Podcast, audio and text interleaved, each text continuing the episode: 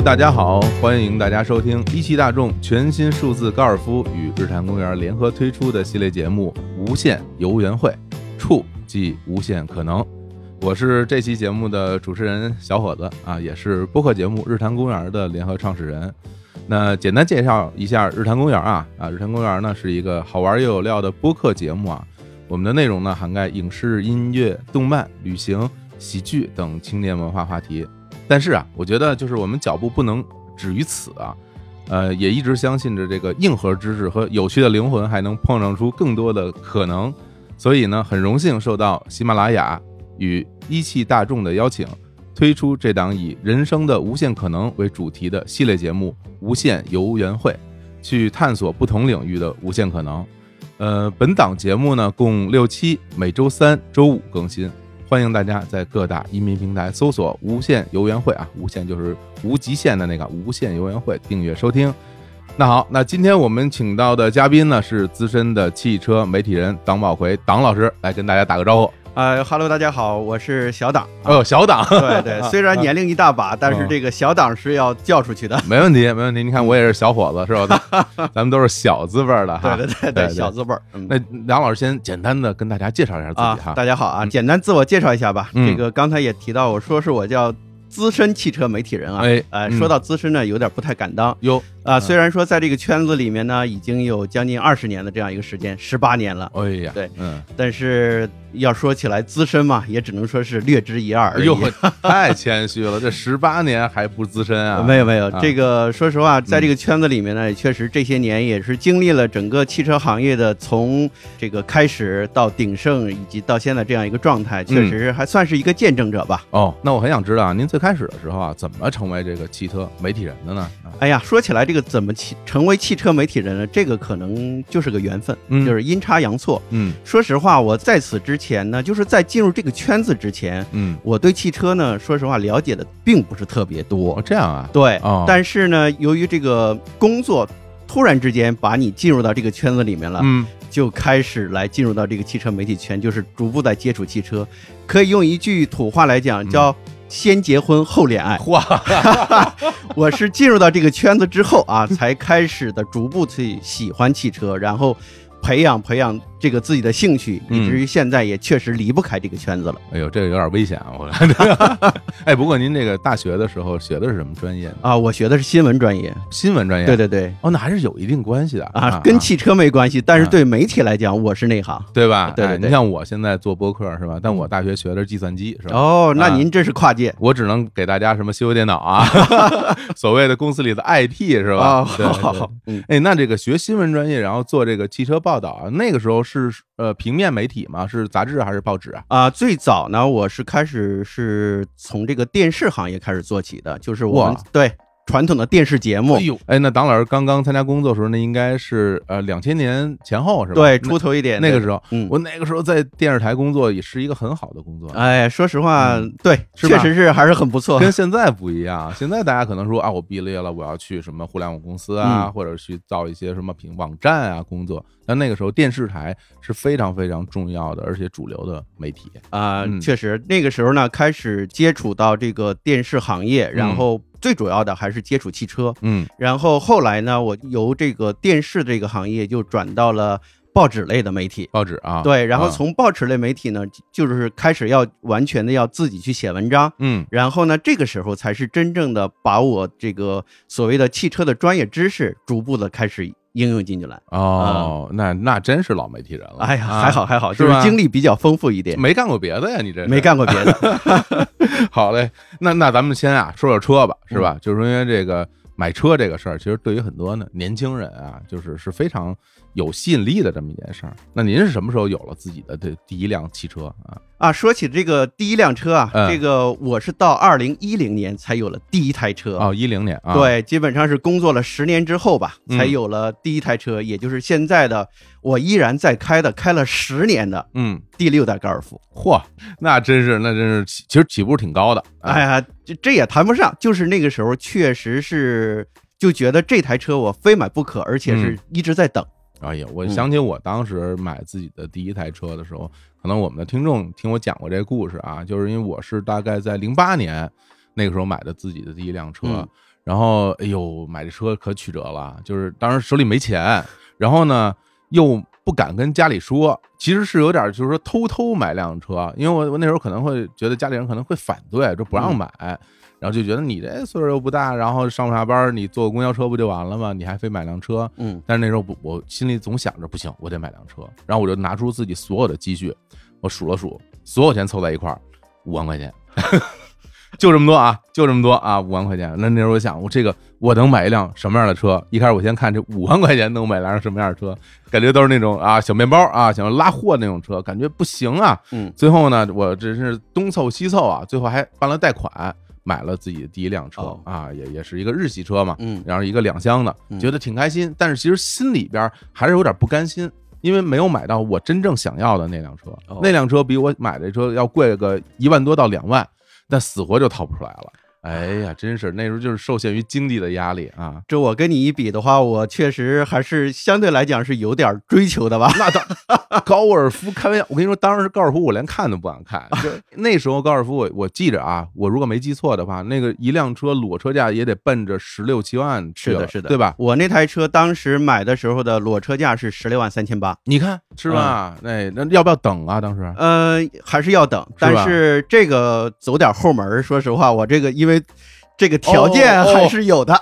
你 看看，对，哎走点后门，我当然这个车呢，其实是在它上市之后我一年才买，但是我是嗯从下单嗯到最后我拿到车，嗯只用了半个月的时间。那真的非常快了。，对对对，这个当时四 S 店的人都觉得诧异，说嗯，你是什么关系啊？你从你这个下单到最终提车只要了半个月的时间。就是啊我说，这个我是保密的。还还保密。不不过当时选高尔夫这个车是有什么理由吗？就是因为那么多可以选择的车，而且你这个所谓的就是手里的这个预算，嗯算是比较充裕的。呃其实可选的车挺多的。是的，是的，这个嗯我当时买这台车，呃，是全款，我没有贷款。哇呵，对，这个但是呢，不聊了，你看，但是呢，这个说起来了，嗯呃，在此之前，我也确实是因为一直在在这个行业里面，我也嗯见到的每年上市的新车，说实话挺多的，是啊，而且每年在我手里面进行试驾的车也很多。哦，那那时候你已经开始做这种试驾评测了。那肯定的，哦就是因为我从进入到这个行业之后，就少不了这样的工作的内容。嗯，就是说每年吧，粗略的算一下，每年我估计二十款新车我是要开过的。哇，那真不少。对，嗯然后其实呢也会见到一些让自己还是比较喜欢的车，但是我是为什么一直要等这台高尔夫呢？嗯这个说起来就是大概在十二年前，这是嗯二零零八年，嗯那个时候是第六代高尔夫刚刚的在欧洲发布，当时它那个样子一出来的时候，我当时看了一下照片儿，我就觉得啊，这车这么好看吗？是吗？对，嗯，然后最主要的嗯是我特别幸运，是那一年我是代表着中国的汽车媒体，然后是到冰岛去参加了大众在冰岛举办的这个全球媒体的首批媒体试驾。我这太羡慕了。对，当时我啊，开着一辆顶配的高尔夫，在冰岛的那个路上嗯，是开了足足的两天。哇，对，当时开这辆车，哎，觉得这台车跟我这就是剪不断的这种关系了。我当时就是觉得，嗯。我未来一定要买一台高尔夫，哦。而且我就要等，因为那个时候你知道嗯，在欧洲发布了，在中国可能不会实现这种同步上市。嗯。那事实也证明，这台车是到二零零九年才在中国进行的上市，但是上市之后呢，这个车一车难求，哦，没没有。一车难求。那那时候在国内上市的是纯进口版本，还是说合资版？合资版。合资版对，啊到中国就是在一汽大众进行国产，一汽款啊，，对，一汽大众进行国产之后，嗯但是那台车真的是受到全国的这个车迷的一个关注，高度嗯关注，是吧？喜欢的人实在太多了。那那时候能不能就是说所谓什么定交定金，然后等着他出来那种有这对呀、种方式吗？你如果正常情况下你要到 4S 店就是这样子等啊，哦一般那个时候最多的话可以要等到半年，哦，而且还要有加价。好好家伙，我听说过，我听说过啊，是是是，还得加钱。还得要加钱那。加钱嗯不是，其实这主要的目的，你加钱可能会让你少等几天。哎呀，那什么选颜色这时候就别想了，对你千万不要说再啊根据自己的喜好，我一定要去买一台。那时候如果有现车，你就赶紧去买吧。是吧？啊啊，估计那时候出货量最大可能是那种银灰色或者是黑白。啊嗯，那个时候对，呃，两种颜色比较多，一个是白色，嗯，一个是红色。哦，红色。对，哦，我听说过，你说这我想起来了，因为我身边有朋友开高尔夫嘛，嗯然后他当时买车就是你说那种交了定金，还等了特别长时间，嗯等了好几个月，最后终于提到车。然后我问他，我说你为什么要等那么久？他说那时候等的时间短的只有红色，嗯他说我不想要那红色的，所以我就只能去等。最后好像等了三个月还是四个月，但好像等到了。是吧？嗯嗯那也挺不容易的。是啊是对是，找一台自己喜欢的颜色和配置的车，嗯其实，在那个时候的高尔夫来讲，是一件挺奢侈的事情。你那时候什么颜色啊？我选了一台银色，银色啊？对，啊银色。我当时这个选择呢，这个颜色，哈，说起来，嗯这颜色不受我限制，因为什么呢？这个嗯颜色是我老婆决定。啊嗨，那我觉得就对，是吧？对，这必须要听。那个时候，我跟我的我的太太这个直接达成了协议，就是说颜色你选，嗯。车我定，配置我定。嘿啊，，所以颜色最终是他决定的。嗯。他觉得这个银色最主要的感觉就是，呃，金属质感比较强。，对对对对对嗯对然后还有一定一个很好的功能就是它抗脏。哦，是是是是是，的确的确，而且那个时候不不老说说什么银色的车是用的什么是金属漆，嗯，什么白色的就不是，是这样吗？呃，有些许变化，但是嗯没有说说的那么玄乎。对吧？嗯我觉得也是。不过我自己也会觉得高尔夫这个车本身银色给我印象最深，因为我看到的最多。啊，对，路上开的银色银色的版本是最多的。是吧？嗯这个当时我也是选择了银色的外色，然后是黑色的内饰。嗯对，因为黑色内饰是我到现在也是很喜欢的这样一个配色。嗯，嗯，而且那那个车当时你选的是什么样的配置啊？就是是一点四 T 高配版，哦，一点四 T 高对，版一点四 T 双，再加上这个七速 DSG 的双离合变速箱。TSI 加 DSG，对对对，这套动力组合是我绝对不能放弃的。我当时著名啊。对我当时开下来，就是在冰岛的那个试驾，我就是对这套动力系统我已经是实在爱上了。是不是就这套就是大众的动力系统在高尔夫上是第一次用啊？呃，不是第一次，在那个年代是已经开始大规模启用了。但是呢，嗯，在我现在看来，TSI 加 DSG 这套动力系统配到高尔夫上面是最完美的。哦，嗯，这个简单得给大家说说了啊。就我觉得这个咱俩一聊开心了，这还是得让我们听众能听明白，嗯这所谓的 TSI 加 DSG 到底是怎么回事儿、嗯啊？这 TSI 呢讲的是发动机，啊、对，然后这个 DSG 呢讲的是这个变速速箱，是吧？那 TSI 这个发动机它主要是哪些特点呢？TSI 发动机呢，主要就是当时是结合了两大技术于一身嘛，一个是缸内直喷，缸内直喷，嗯、，对，然后还有一个就是涡轮增压。哎，哎，对，在此之前呢，其实有很多的车已经开始使用这个涡轮增压发动机了。是，然后，但是呢，是把这个缸内直喷和涡轮增压结合到一起，这个大众确实是走了这个先河了。其实是比较新的技术在当时，对对对，嗯，当时这套动力系统出来之后，最大的一个特点啊，嗯就是它动力是很充沛的，很澎湃的。就你一点四 T 也 OK，对，当时我的一点四 T 那个时候是九十六千瓦，然后呃，它的马力可以达到两百二十牛米这样一个动力。高尔夫又是一个很小的车嘛，自重有多少？自重只有不到一点二吨。我那不飞起来了？对，当时这个车你在深踩油门之后，嗯当它发动机转速上来之后，你这个嗯推背感是很强的。是，呃，简单跟大家说说，一般大家在路上看到那种三厢轿车，嗯，它的自重一般都会在一点五、嗯一点六左右的这样重量，然后如果说重一点，能到一点七、二八，是所以这一点二吨的这个自重是非常轻的了。是的，是的。对啊然后同时又配上了这个七速的 DSG 双离合变速箱，啊，然后让这个车呢，就是在换挡上面它又是做的特别迅速，尤其是你挂到这个 S 档之后，嗯整个的这个换挡的这个迅速感，其实是比你再高级的这个车手来讲，都比它的换挡速度要快。嗯因为大家知道这个呃传统的这种液力变矩器的这种变速箱呢，它在换挡中间它会有一些迟滞的，啊，对，但是 DSG 这个变速箱是完全把这个迟滞给屏蔽掉了。哎呀，这个我给大家讲讲啊，班门弄斧一下啊。我专门看过这个 DSG 变速箱的一些纪录片儿，因为嗯当时出来的时候，我觉得这东西也挺挺神的。这所谓的双离合变速箱什么意思，我就不太懂。然后我就找了这个纪录片看了一下，嗯，感觉呢，因为它是这样，这等于说它这个两个变速箱其实分别在两侧，是的，对吧？一个在工作，一个就预挡着，一个是预备工作，对，预备工作。对。所以这个左边这工作完了以后，它要换挡的时候，左边一开，右边马上进去了。是的，是的，然后右边一左开，左边马上进去了。对的。所以中间它没有那种说离开以后再合，离开以后再合那种特别长时间的这是的。种迟滞。其实嗯。通俗一点讲，就是当你的这台变速箱是挂在一档的时候，那么嗯。那台变速箱的二档已经开始预备了。等着了，对你这台嗯一档在离开的时候，嗯。那那个那一半的变速箱的这个就已经开始结合就。切入了，对，啊它是这个动力是中间没有任何的损失的不。间断的，是的，，是的。当然，配上这个变速箱之后呢，还有一个最大的变化就是它的油耗降低了好多。对，而且包包括它本身这个 1.4T 的这个是吧？是的，这这排量它也对是，，排量也在，然后当然是整个的这套东西加到一起，嗯它在油耗的表现是非常非常的突出的。你当时开到过多少油耗啊？哎呀，这个说起来又是故事了。哦，我当时买下这这台车呢，其实我对这台车的动力我是心里有谱的，嗯然后我也不太去强调这个动力的东西，嗯，我特别的去体验了它的油耗。嗯，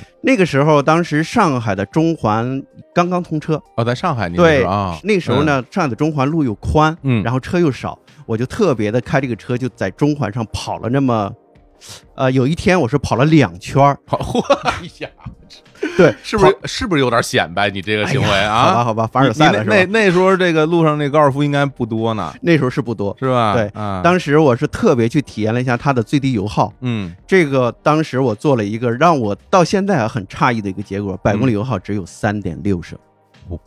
这是不是有点夸张？我觉得，对我到现在我也不太理，但是啊，嗯。我现在平时正常的使用的话，嗯。我长时间的，它它这个这个仪表盘上会显示一个嗯。叫做短时油耗和长时油耗。对，那长时油耗我的现在的基本上是维持在六点五以下的。哇，那是非常省油对，这个六点五呢，是我平时在市区里面开车这样所有复杂路况都对算在一起，因为短时油耗就是当你启动到现在整个这个阶段，是的，是它会，测一下。对的。啊对，嗯。尤其就是油耗嘛，就是越堵车的时候越多，是。起步的时候越多，开起来就还好。是，那说明你当时那个路况一定也特别好，对，是吧路况是很肯定是很好的。匀速八十是吧？转速两千以下是吧？对对对，转速一千五，呃，那个变速箱因为是七档变速箱，当嗯你在匀速八十的时候，我大概看了一下，它的这个发动机的转速一嗯般是维持在一千六百转左右。哦，那时候还是一千六。对哦，这看来它齿轮比是设计在这个这是是是，这个尺寸里边儿对对对啊。哎，我觉得大家是不是能能听懂吧？是吧？要不要不然我们还讲的，然再再通俗一点是吧？哎，其实因为我平时在这个节目里边聊车聊的也少，嗯，嗯，因为毕竟我们的这个嘉宾啊、主播啊，大家其实喜欢车的人也没那么多。嗯然后呢，我这个空有一些知识啊，没有地方这个发挥啊，今天也想好好发挥发挥。当然了，肯定是要跟大家讲的这个更加通俗易懂，嗯然后都能都能听明白哈。然后，因为我觉得这个高尔夫这车，我自己当时的一个很大的印象。就是喜欢的人特别喜欢，是对，然后而且我还听说有好多那种名人，他们专门也也买这个车开，是不是？哎呀，说起来这个事儿呢，我又想起来一个故事，这也是别人给我讲的啊，嗯就是当年的德国总理啊，啊，他呢是特别喜欢开他自己的一台高尔夫的 GTI。哦，对，这台 GTI 呢，平时他只有周末开，因为嗯平时上班的时候，工作日他都是有专职司机的嘛，不需要他自己开车。嗯但是，一到周末呢，他就喜欢开这台 GTI 出去自己做自己的事情，嗯或者说是体验自己的生活。嗯哎，这个时候你会发现一个很好玩的这个一个现象，嗯，在他高尔夫的 GTI 的后边就会跟着一些。比如说奔驰 S 呀、奔驰大 G 呀，都跟着。为什么呢？因为跟着他的这些保镖，他们是在上班，他们用的工作车都是这些车。哦，人这是公务车，对，哦然后但是休息期间，这个总理只能开自己的车，嗯他就喜欢开他自己的高尔夫 GTI。感觉这是因为 GTI 是一个高高性能版嘛，就是是是大家这个开这个车人一般都属于哦喜欢速度感哈，对那种驾驭感，对对啊对，就是嗯可能在很多人眼里面，高尔夫确实是一台最适合去开的一台车。可能很多人认为高尔夫这台车如果用作家用的话，可能不是特别的实用。嗯。这一点呢，我承认，嗯。因为那个时候主要是我一个人开车，我家里我太太不会开，嗯。对，然后我呢，基本上后备箱不会放太多东西。嗯但是你会发现，当比如说有了孩子之后，嗯或者说我全家出行的时候，哎，嗯这台车并不是那么特别实用，因为它的后备箱相对较小。嗯，但是我为什么一直不换？就是因为我觉得它实在太好开了。是吧？就是驾驶的感受太好，太愉快了，是是是，我相信这个德国总理跟我的想法是一样的。哎，而且我说实话，就是因为就是我之前年轻的时候说，对于这个车，那时候也会觉得说，哎，三厢车是不是就是那么的实用哈？但我真正开下来，我感觉，除非在一些特别极端的情况下嗯，你真的要摆好多东西，是，对，然后你可能会觉得啊，这个最后的后备箱尺寸可能小了一点儿，但但是其实我觉得在生活中的大部分时候，大家其实别说后备箱了，你后座都不常坐人，呃，是的，对吧？是的，就是你真正开完了以后，你会发现好多的时候你不需要那么大的空间呃。我觉得这个在很多人里边儿可能是个误区。其实关于这个就是后座的使用和包括后备箱的使用，嗯也有一个数据啊，嗯，其实是你在正常使用你的车的时候，百分之九十五的时间你的后座是不坐人的。真的是这样。对，包括再加上这个数据，其实你的后备箱真的让它去满载的状态下面，那是会更少。对对对对对，所以我这么多年开车开下来以后，我会觉得，大家在选车的时候，我觉得是没有必要去追求那种说后边一定特别宽敞，然后能翘个二郎腿什么的。对，因为你作为驾驶员，你在那儿的机会特别特别少。对，然后你的家人坐在那儿机会也没那么长时间。对对，然后最后你的后备箱说要弄一特大的，最后你会发现你不好停车，是是是，对吧？然后然后空驶的时候你还多付出一些油耗。对这个积少成多，你可以算一下你整个这个成本。对，我相信这也是很多的这个汽车爱好者，或者说是嗯，时间长了之后，很多人对这个两厢车的一些认知上的一些改变。对，那现在其实高尔夫，你看全球的销量已经达到了将近四千万辆，这也是对足以说明了问题。这已经成为这种就是所谓的经典了，它可能不单单是一个车的经典了，是是是，是一个产品的这种这种经典化的一个展现。是的，是的，对。那我那我其实有点好奇啊，嗯。因为至少我身边的人开车啊，呃，大家买一辆车，然后再换一辆车，它整个更新换代的这个时期，一般而言，我观察了一下，平均的年份一般在五年上下，差不多。对，四五年，差不多大家可能就就换一辆新的车了。可能并不是因为那个车开坏了或者怎么样，可能自己的经济实力有变化，然后自己的生活状态有变化，各方面呢，大家可能就会选择一辆新的车。嗯，但是您这车为什么一开开十年也不换啊？哎呀，这个说起来这个原因呢，嗯我觉得也很简单，嗯我就是不舍得换，就是真喜欢是吗？真喜欢你。从前有没有动摇过？说看到了某一款车，这个车也很吸引我，但是我我想换，然后对比了一下，感觉最后还是留下了高尔夫。嗯、谈不上动摇。嗯说实话，会不会喜欢其他车？我会，嗯但是呢，如果让我以换掉高尔夫的代价来嗯换这台车的话，我会拒绝。我天呀，这这这个忠诚度是不是要太高了？对，所以啊说现在我在给自己实行的一个办法，就是我在拍第二块上海牌照。哦，对我拍中了之后，我这台高尔夫会继续保留，嗯然后可能啊，我可能都不会把它作为二手车处理。哦，对，也许让它在我的这个手里面寿终正寝。哇，你说这我特别觉得好，因为中国大家这个汽车进入家用这个领域，毕竟时间没有那么长，是啊，比如我小的时候。在北京的路上看到很多车，就真正属于私家车的少之又少。嗯，然后我有一个很深的印象，就什么时候带来了第一次私家车的一个增长，大概就是在非典，哦二零零三年，二零零三年之后。然后那时候我在上海上大学，嗯然后我回到北京以后，我会发现路上车明显比以前多了。是，然后我零四年参加工作，工作之后，我身边的同事们纷纷的就开始买车。然后我就问他们，我说你们现在为什么要开始买车？之前为什么不买？说之前没有非典啊，被 被这疫情吓着了，所以很多人在那个时候就购置了自己的第一辆的家用车。而且我很印象很深，那时候他们的那个牌子。那个序数都特别靠前，嗯，对，现在北京那个都是京后边都都指不定是第几位了呢，是吧？然后他们那时候好像恨不得是什么京什么 J 啊、什么特别早，嗯，对，所以我就会觉得，就是因为这个的原因，所以我们很难在路上看到那种非常非常历史悠久的汽车。留到现在。另外一方面，中国这个汽车的强制报废的制度也一直在变化。是的。对，之前有一个强制报废年限嘛，现在是不是好像取消了这个强制报废年限？呃，这个具体的政策，说实话，我现在并不是特别的了解。啊对，啊但是呢你这个认知确实很正确。啊，是吧？对，从我们们做媒体的角度来讲，可以嗯跟你说一下，其实从零三年左右，真的是进入到了中国汽车市场这一个高速增长的这样一个起点，嗯，然后高速增长的这样一个时期呢，一直持续了十多年，一十多年直到现在，，一直到现在。是是是，对，然后反正因为我自己会感觉到，就是比如我小的时候看到的很多比较老的那种车型，那现在可能已经在路上见不着了。对但是有的时候你看欧美的那些电影，你包括看他们的一些电视剧啊，这包括纪录片啊，你会发现他们路上经常会开一些好多年以前的车，是吧？是而且你会感觉就是有那车主对他那个车具有感情。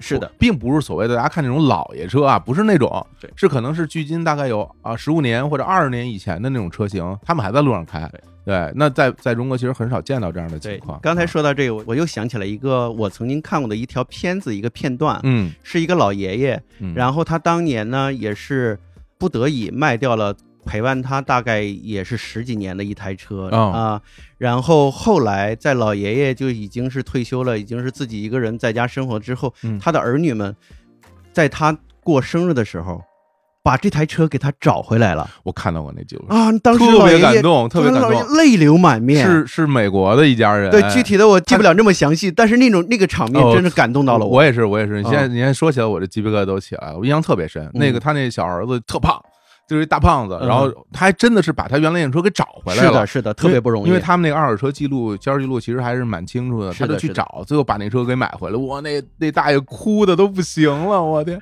对，这就是这是由衷的在喜欢这台车，我可能是在嗯也逐步在贴近于这种感觉。非常好，非常好。我说我那我也预祝你这高尔夫那一直陪伴着你。呃，，是，说实话，跟大家说一下，我平时在用这台车的一个状态啊。嗯其实这台车呢，在我手里十年，我对它真的是特别的悉心的照料。嗯比如说，在这个过了保之后啊，嗯我这台车我已经不选择到 4S 店也好，或者说其他的这些个快修店也好，我让他们去给我做保养，嗯我都是在自己去购买机油和机滤，找一个店帮我去换一下就可以了。哦因为我认为我自己买的东西是最好的，啊。然后我也是特别信赖的，所以说我全是自己备。哦，然后平时给这台车加的燃油，嗯。我也是从用车的第一天开始，那时候还是九十七号，嗯。我，就一直用九十七号嗯。后来标号改变了之后，我一直在用九十五号。我天，对，虽然说每一箱油要比加低标号的话大概贵个几十块钱，嗯。但是我认为这样的燃油加进去，你对这个车是好的。嗯。我怎么样去对待它，它就怎么样对待我。嗯。这个我不是在这里做广告，其实这台车十年当中没给我带来任何的麻烦，是吧？对，甚至、哎，我有点自吹自擂的感觉了。嗯这十年当中我没有过违章，哦呵，那太在意了，太在意了，这个特别好，我觉得这个特别好，对吧？是是是这安全驾驶，对是吧？比什么都强。嗯而且车呢，就是作为机械，你平时的确要对它进行细心的保养，是对，定期的，就是要去对它所有的部件进行检查，然后油路的检查，包括你更换这些消耗品啊，是的是的包括火花塞什么的，空调、滤芯儿 什么这种东西，是吧？是那这这样的话，你开的时候，你心里其实是有底的，你知道我这个车是什么一个状态，是他才不会在路上把你扔扔半道儿。是对你不像我，有时候哎呀，想起来有点丢人。就是我其实平时对车也挺在意的，但是我经常会把油开特少，然后就我总要抱抱有一些侥幸心理，我会说啊。没事儿，我觉得这个还能再开个，因为它显示还能开一百公里，我觉得还能开一百公里。嗯然后第二天有点急事儿，你发现你没有时间去加油了。曾经有一次，真的把我扔路上了，就因为油给烧光了。然后啊，我觉得太丢人了，我给四 S 店打电话救援。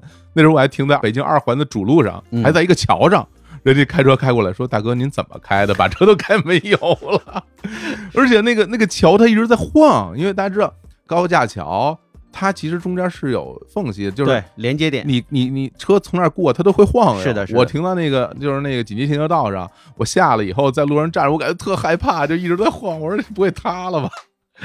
千万不要学我啊！一定一定该加油加油啊！嗯。其实刚才我提到说，关于我怎么样去对待我的高尔夫，其实在嗯。我的周围，我也认识了很多的这种高尔夫的车主啊，哎，因为我也喜欢去逛一些高尔夫的论坛，论坛是吧？对？，嗯然后其实我说到一个身边的例子吧，我身边有个小姑娘，嗯、当时她也是等了好久，买了一台红色的高尔夫，嗯。啊，然后这台车到了他手之后，我真是惊讶到了。嗯啊，当然也是受条件的这个便利程度啊，因为他的公司楼下就是有一个洗车店，嗯，他天天去洗车，哇，真的是天天去洗车，嗯每天都让他的这个车变得是一尘不染。天哪，自己都不见得天天洗头。我跟你说，出门戴个帽子，为什么呀？没洗头啊？对我当时问他，我说你至于天天去洗车吗？嗯哎，他是觉得我开这台车，我就一定让它始终保持着一个光鲜亮丽的状态那。说明真的是，我觉得说明就是你在买的之前，其实对这个东西期待已久，是好不容易得到它了，你一定会特别珍视。对啊，其实就是这样。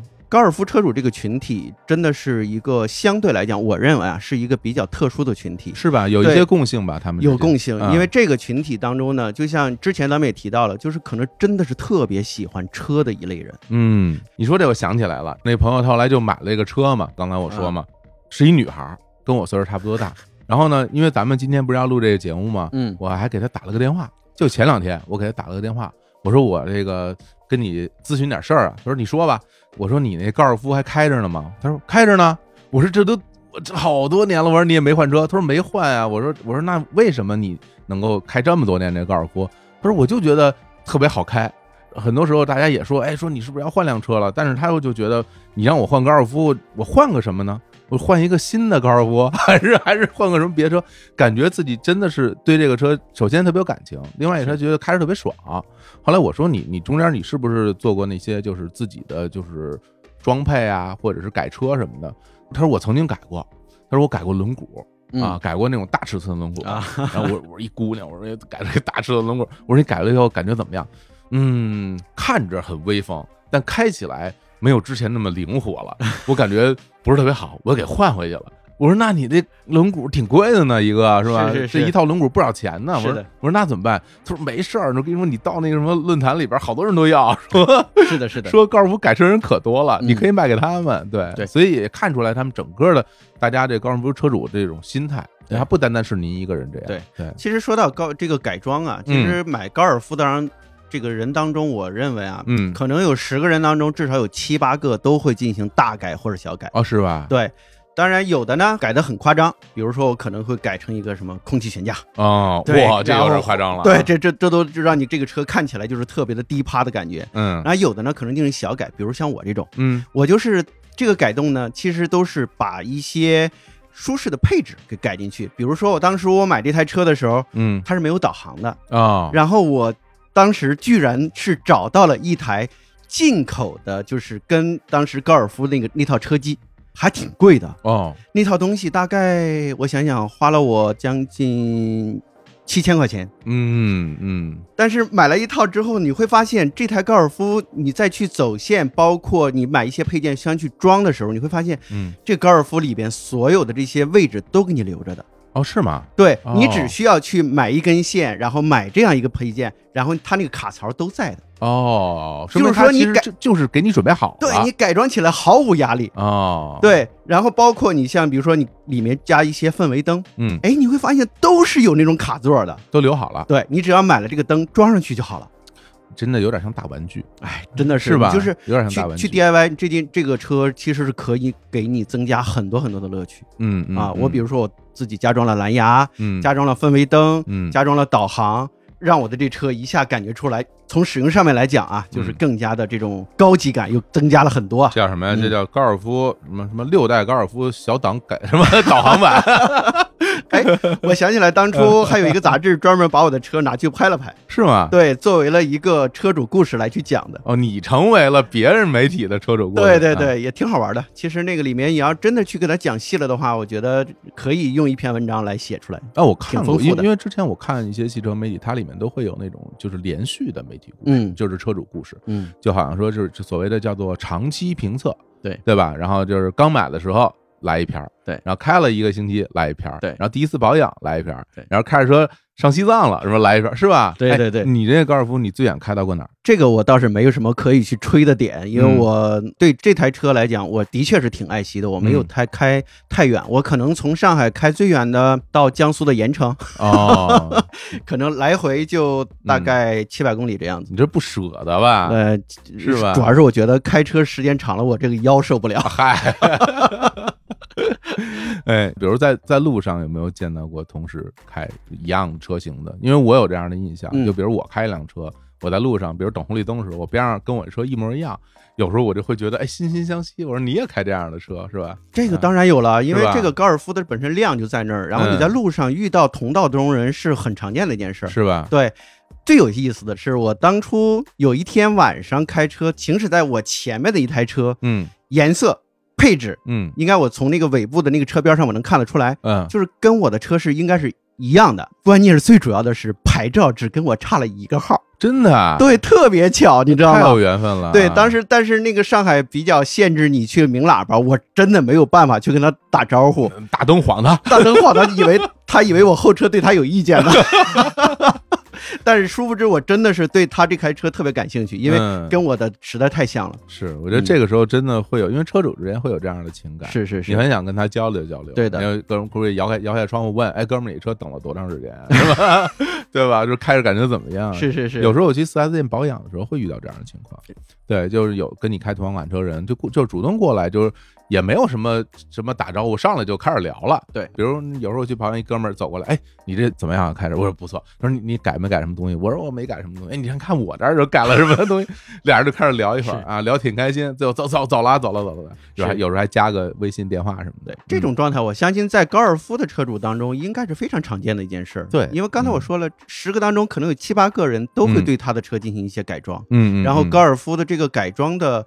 选择也特别多，嗯。因为市面上你要是真的想去对你的高尔夫进行动手的话，嗯，那你选择实在太多了，有没有那种大包围什么的？太多了是吧？对对对，运动型包围，对，包括现在的在售的高尔夫的这个车嗯。本身也有像 R Line 的车型嘛，嗯，它本身就是在就已经给你加上了一些运动套件了。我一直有一个疑问，嗯。我在这儿必须要跟那个唐老师请教一下，就那种大包围吧，嗯。那种特别低的那种大包围，嗯，你弄好了以后，我总感觉这通过性会受特别大影响啊。呃肯定会的，啊，好多那我觉得很恨不得那隔离带都过不去，这怎么怎么解决这个问题呢？这没有办法解决，你就对，你就只要不心疼就好了。天哪！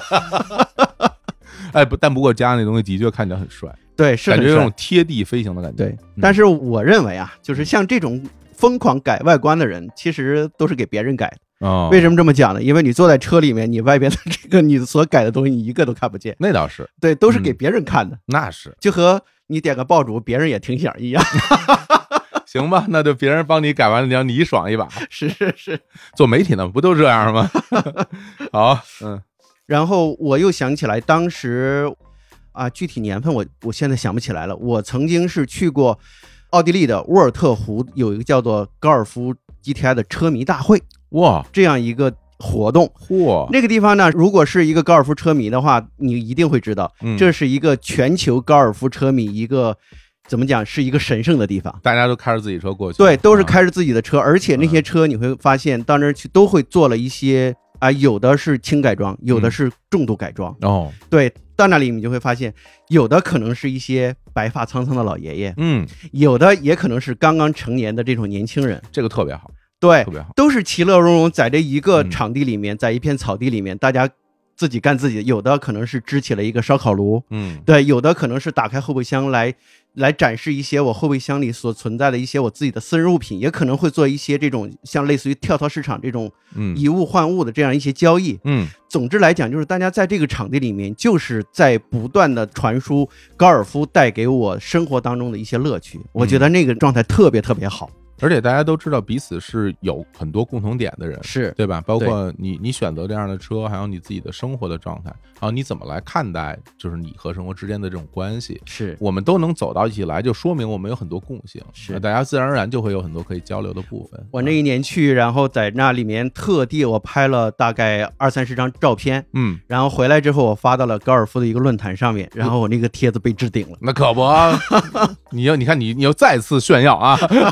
买完车之后在什么中环上开两圈儿是吧？现在又又跑那儿参加活动，然后拍照片又又开始显摆啊！，对，确实那个是、怎么讲？是所有的高尔夫车迷是最幸福的这么一个时刻。能能够能够想象，能够想象。哎，不过你说到这个，我想到一个事儿，因为你说这里面有岁数很大的那种是老老爷爷那种老爷爷辈儿的，对然后有很多的年轻人，那说明就是高尔夫这个车本身它的历史也很悠久了，对吧？对，对，然后那就是要不然简单的给大家介绍一下，因为我们今天提到了说啊，就是这个高尔夫马上上市的这个第八代的高尔夫了，是吧？对，第八代。那它这个从最开始的时候是什么时候出现的第一代的产品？呃，嗯第一代产品是一九七四年，哦，对，一九七四年，比咱俩年龄都大。对，还没咱俩呢，哎，老前辈啊，对，虚长我们几岁啊？因为这个，在一九七四年之前呢，其实，在大众品牌的产品里面，只有一个甲壳虫，哦，Beatles，哎对，只有嗯甲壳虫。然后那个时候呢，就是当乔治亚罗，然后把这个高尔夫设计出来之后，然后一推向市场，嗯，真的是瞬间就引起了整个汽车界的一个一时激起千层浪的感觉。哎呦，这乔治亚罗老先生，那可在汽车设计界可是一个老神仙啊！是的，是的。然后意大利人哈，是吧？对啊，然后他现在那工作室还开着呢，好像是他儿子已经接手了，是的，是的，是的，嗯对。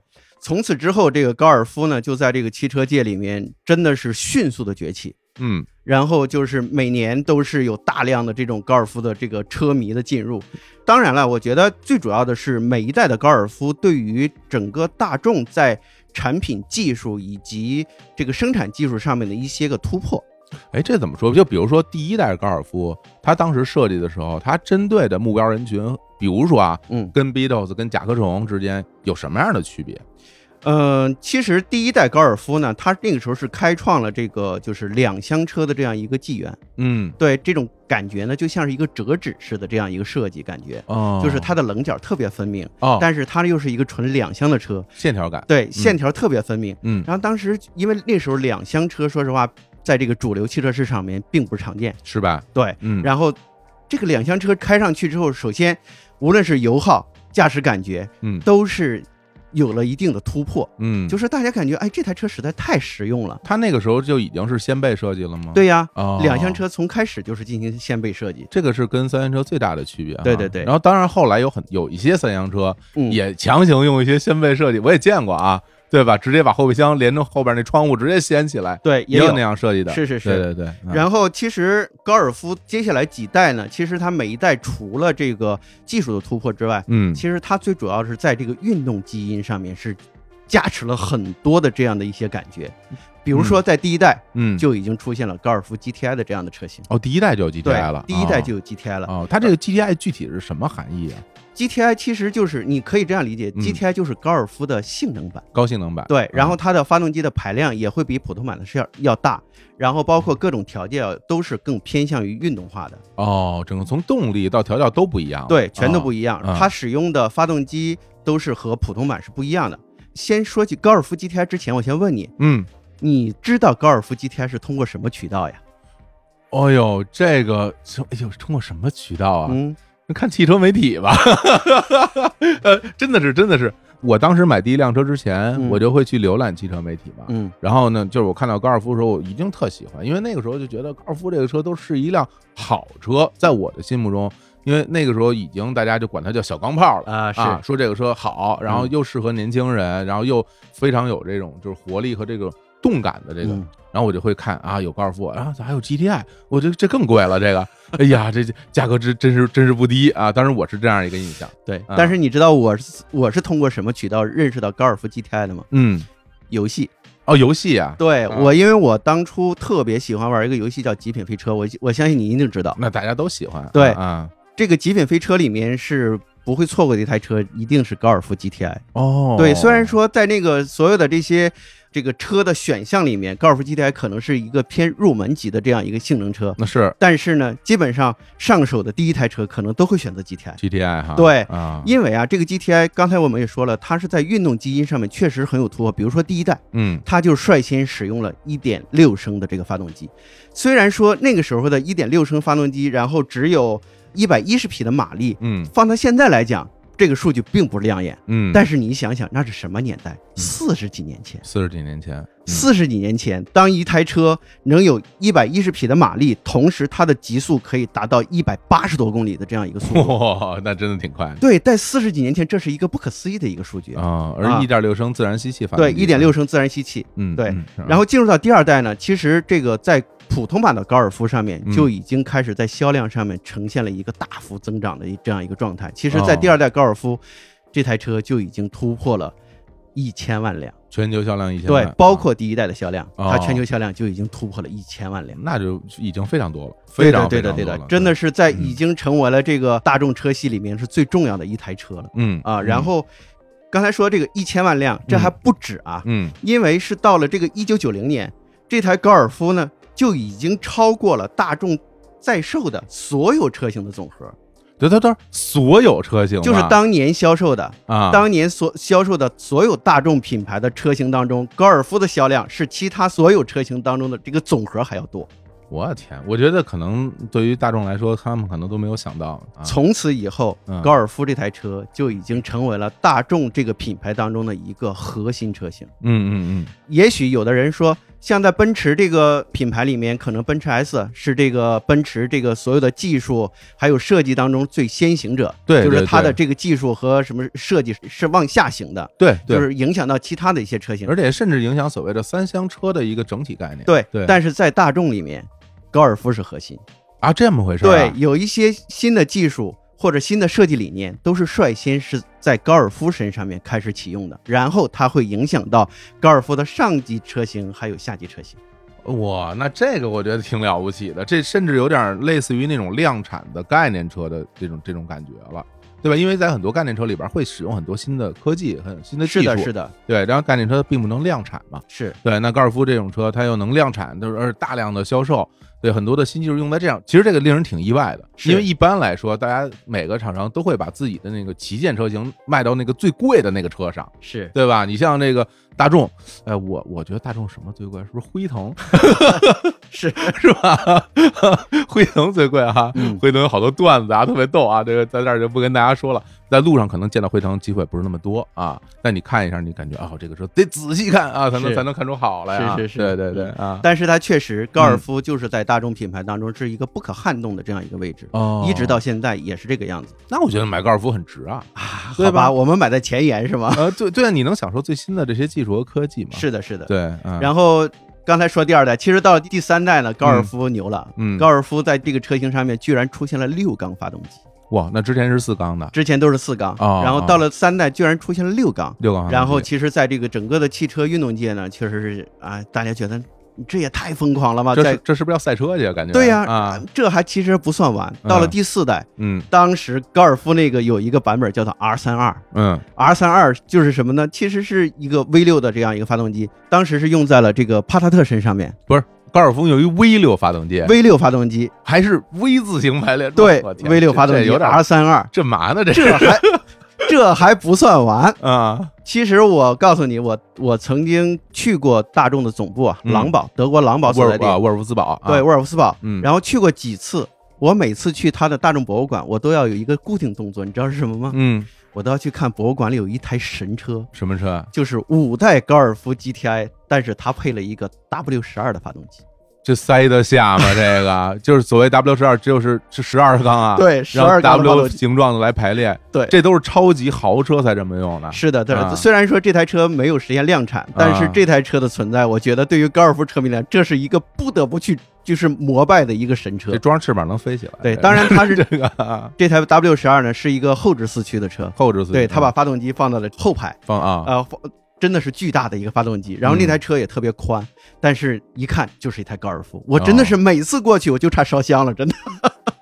很难想象，很难想象。对对对，一般这种 W 十二都是那种巨大的 SUV 或者那个特别大的豪华型轿车才会配这样的配置。对，嗯。然后，其实在中国，呃，消费者能接触到像 GTI 这种车型，其实从第三代就那个时候就已经有渠道开始有进口车在卖。嗯。其实到了第五代，然后就已经开始有路上你可以随时见到这个 GTI 的车型了。那个时候还觉得，我的天呐，有人居然能开高尔夫 GTI 这样的车。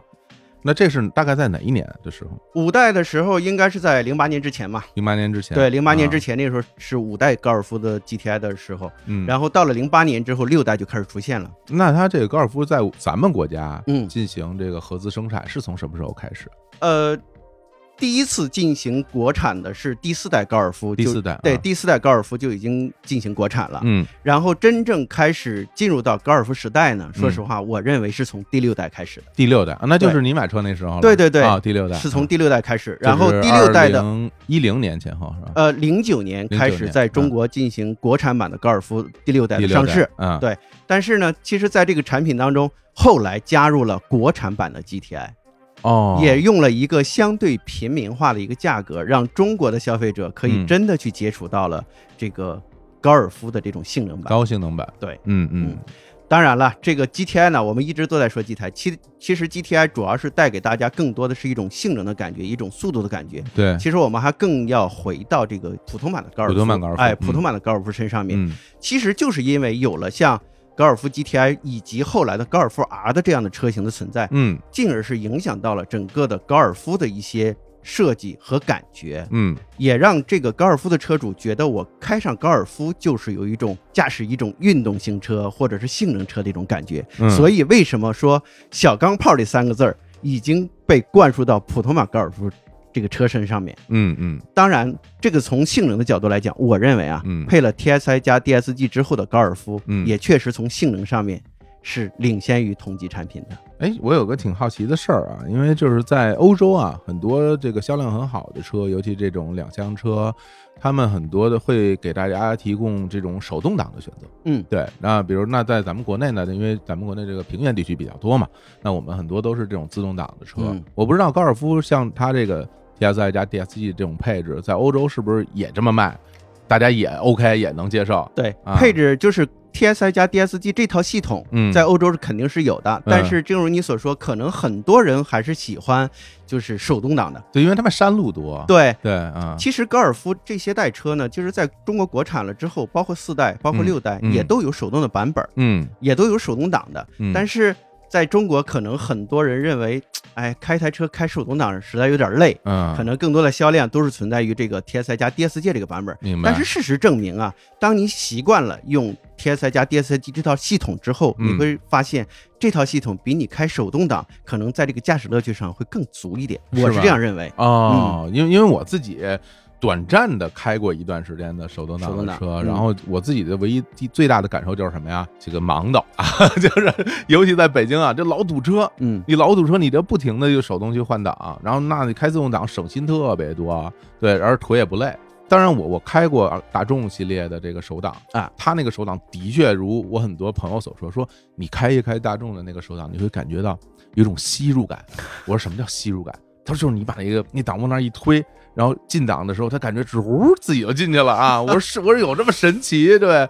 后来你开的时候，好像真的是会有那种感觉，是的，感觉就他在帮你往里边去去是挂档那种那种感受啊，这是真的是熟悉大众的手动挡的人都会有这样的一个感觉。是吧？对嗯它的这个，首先档位特别清晰，对，就是基本上你不会存在挂错档的这种感觉。对对对对对。另外，就像你说的这个嗯吸入感，就是嗯它挂档也特别的轻松对，简单。有一种就是金属之间，它你只要对对好了之后，它就会自己把你滑进去，是是一个滑轨的那样是是是这个还是挺令人啊看来你也是这个驾驶的同道中人啊。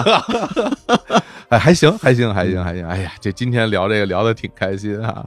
行，咱们聊了这个高尔夫的这些每一代的这些进程啊，嗯然后我觉得不得不说这个第八代高尔夫了啊，因为最现新的嘛，最新这一代啊，然后第八代高尔夫全新数字高尔夫。对哎，这个数字高尔夫是一什么概念啊？啊，其实这个当全新数字高尔夫这个名字一出现的时候，我就知道啊，这一汽大众在这个方面是花足了功夫吧。嗯对，然后其实这台车出来之后，呃，我也是特别去听了一下，就是一汽大众的工程师来跟我讲这台车。哦对他真的是特别细致的给你讲述了我们为什么叫做数字高尔夫，哦，因为这些东西啊，你靠眼睛去看，你很多东西是看不到的。哎呦，那在这儿我必须得再再往前前提一个问题。嗯首先，您见到这车了是吗？我见到了，见到了，对啊啊，然后这个整个外形方面跟之前变化大吗？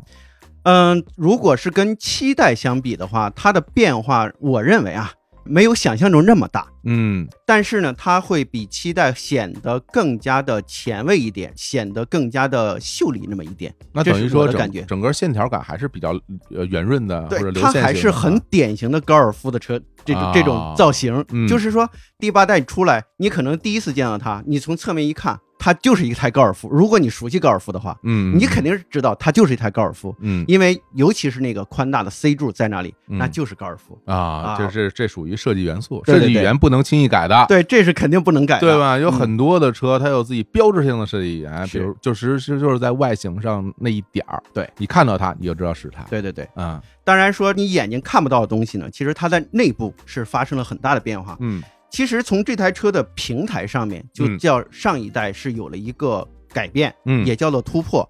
因为上一代虽然也是 MQB 平台的，但是这一代第八代的数字高尔夫，嗯其实它是在叫做 MQB EVO 平台上面，那这算是一个新平台了。新平台，这是一嗯个全新的架构。哦而这个架构的主要的目的呢，就是为未来的智能化和电气化做准备的。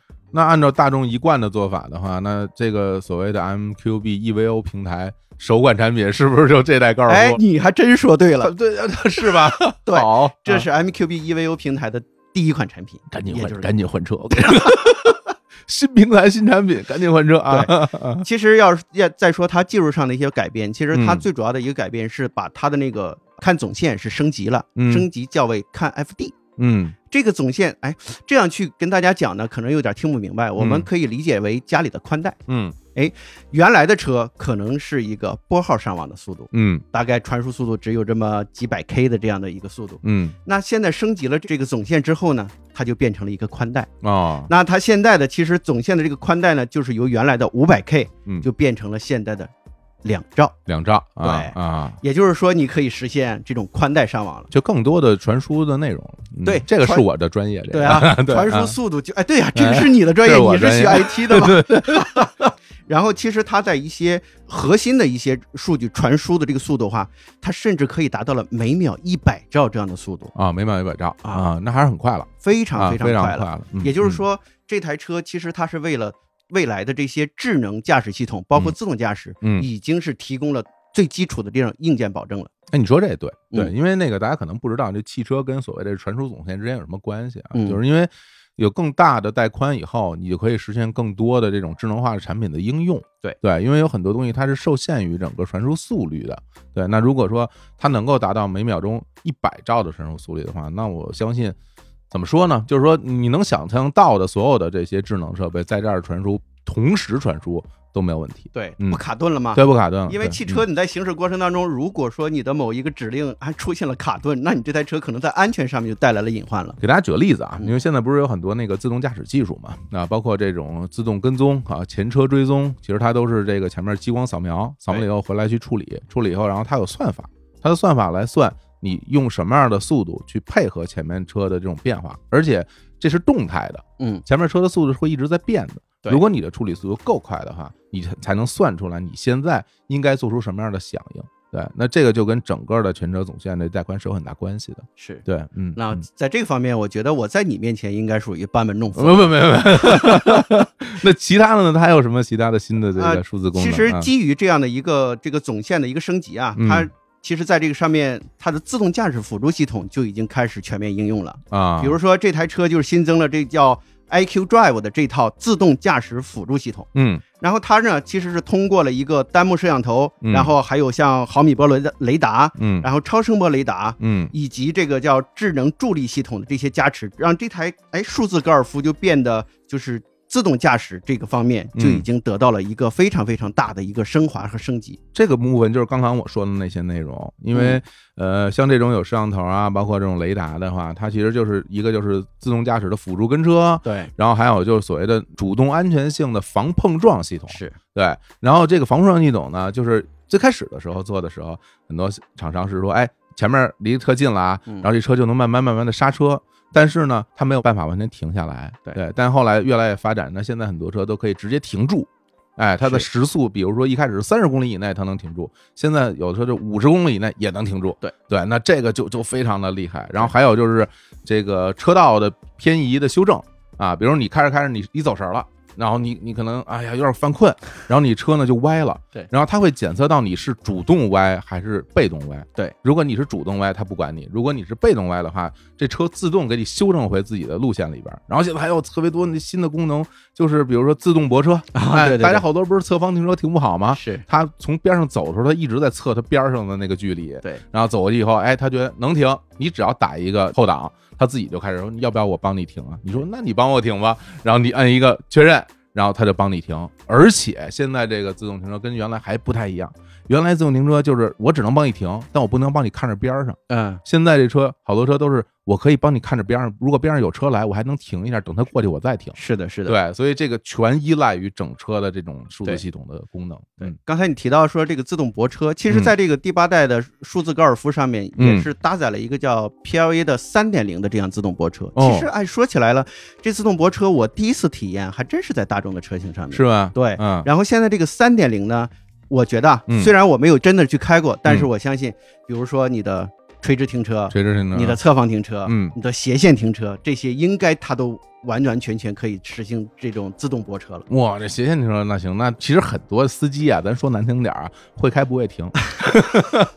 你别说我说的难听啊，这真的是这样，对吧？是，这开车其实讲的什么呀？就是会开不难啊，嗯在路上八十公里是吧？中环上转了圈不难，但是无论什么样的复杂的情况，你都能把车停进去，嗯，这个看手艺。对对。啊，而且这个就是安全有保证。对。嗯。那现在不是有了这些这个自动辅助的装置，这些东西应用进去之后，其实嗯。这台车从这个自动驾驶的级别上来讲，嗯，它已经达到了 L 二加，哦，这是一个级别判定啊，对级别判定，嗯就是说这些东西加上去，它已经完完全全符合了 L 二加级的这样的一个自动驾驶的这样一个级别。嗯，嗯。这在同级当中应该也算是领先的了。哎，又再一次这个高尔夫又走在前面了。是是是，啊，嗯，我觉得这里面我们需要去重要去提的一个嗯。叫做数字座舱。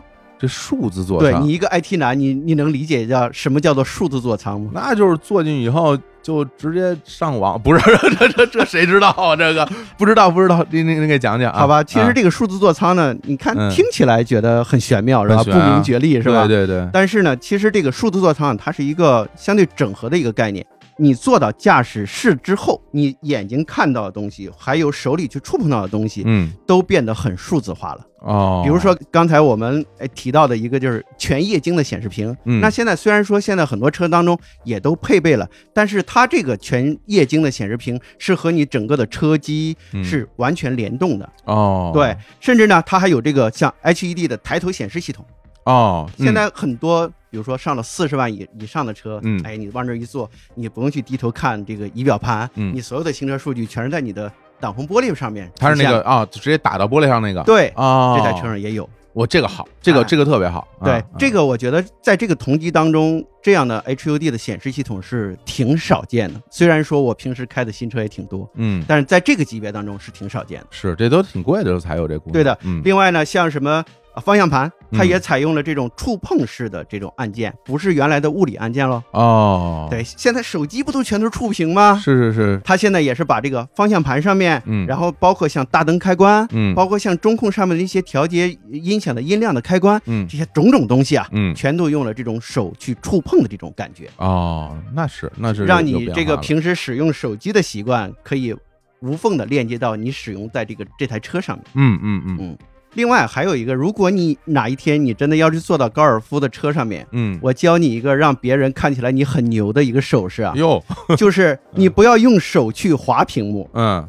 用手势，哎，就是说你当你手还不用去触碰，比如说你左右去滑动，你不用去触摸到屏幕，这个屏幕就会左右的翻页。啊，哎，这这个是不是很牛？少数外报告了，这个就这这隔空了就可以，对隔啊空滑动，哦，这就是你不用去真的触碰到屏幕上面去。哦，对，这就是大众在这个全新嗯数字高尔夫上面来配备的，这叫手势控制功能。哦，对那你说这个，我觉得所谓数字座舱的确是这个有感觉了对了，，这还不全部啊，啊还有它这一代是换了最新的电子排挡杆。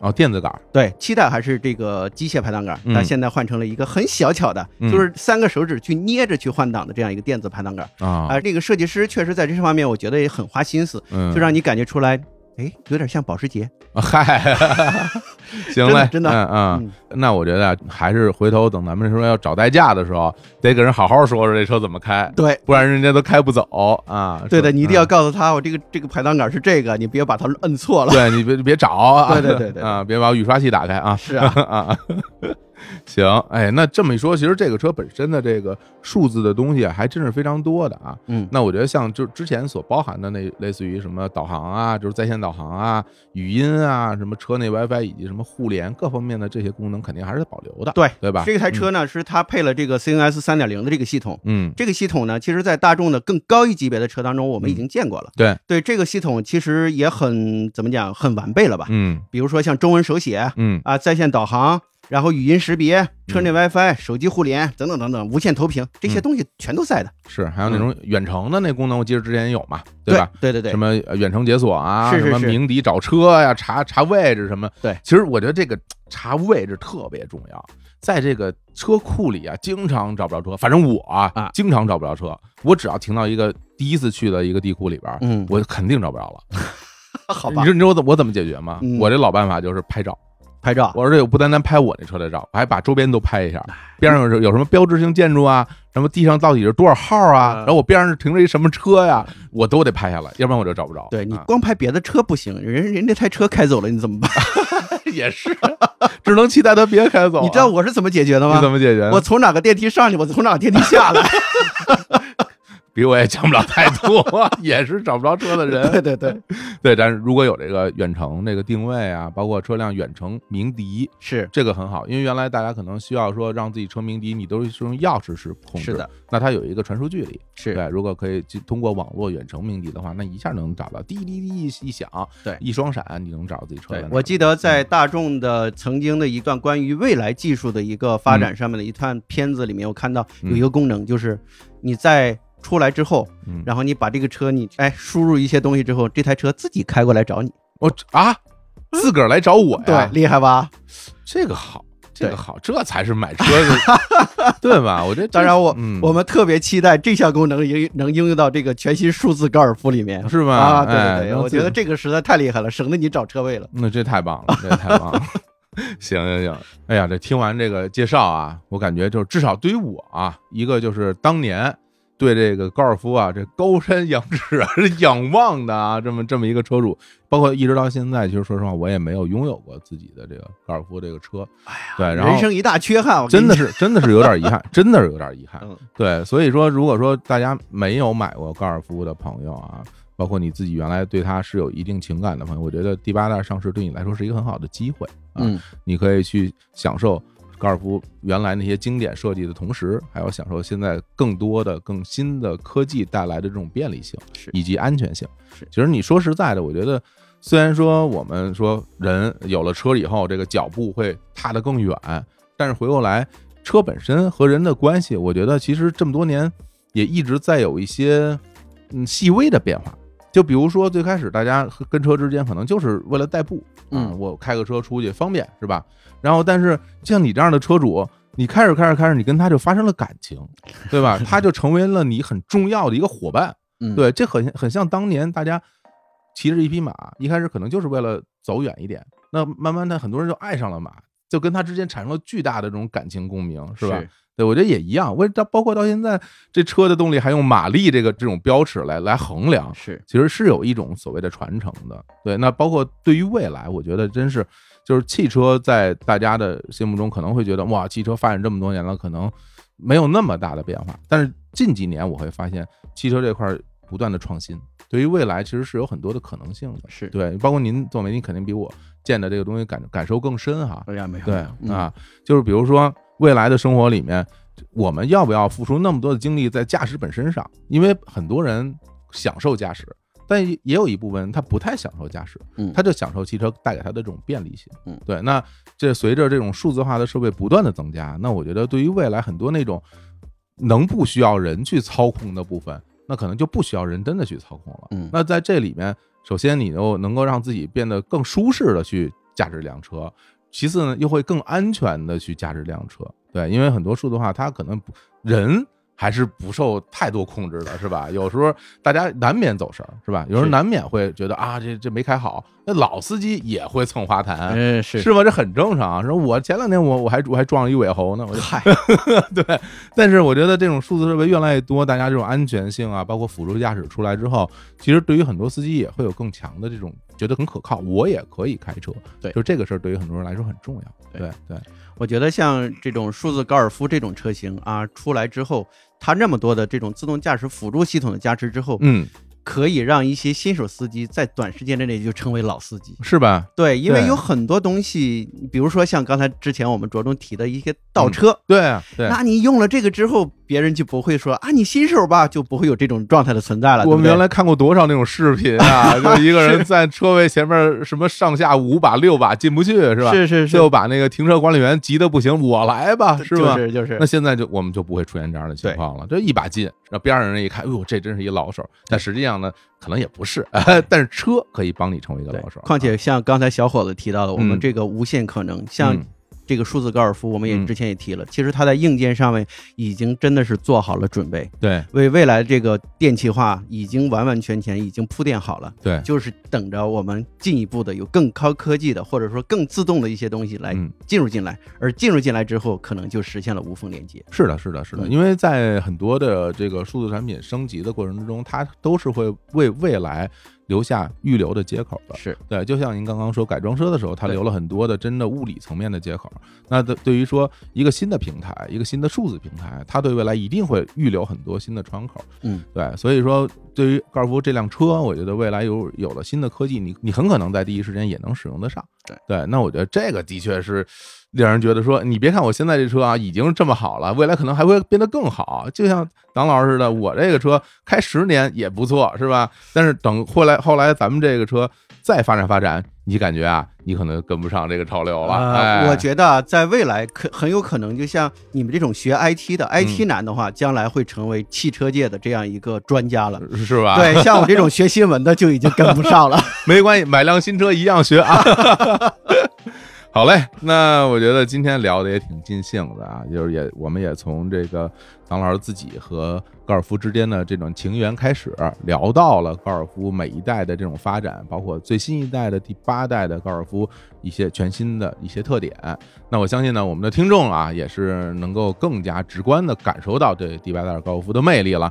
如果您喜欢，您可以去看一看啊。那这个现在是不是已经上市？大家可以可以去对四 S 店看一看，完完全全，你还可以到四 S 店去试驾了啊。试驾了是吧？嗯试驾最好了，不花钱还能开车。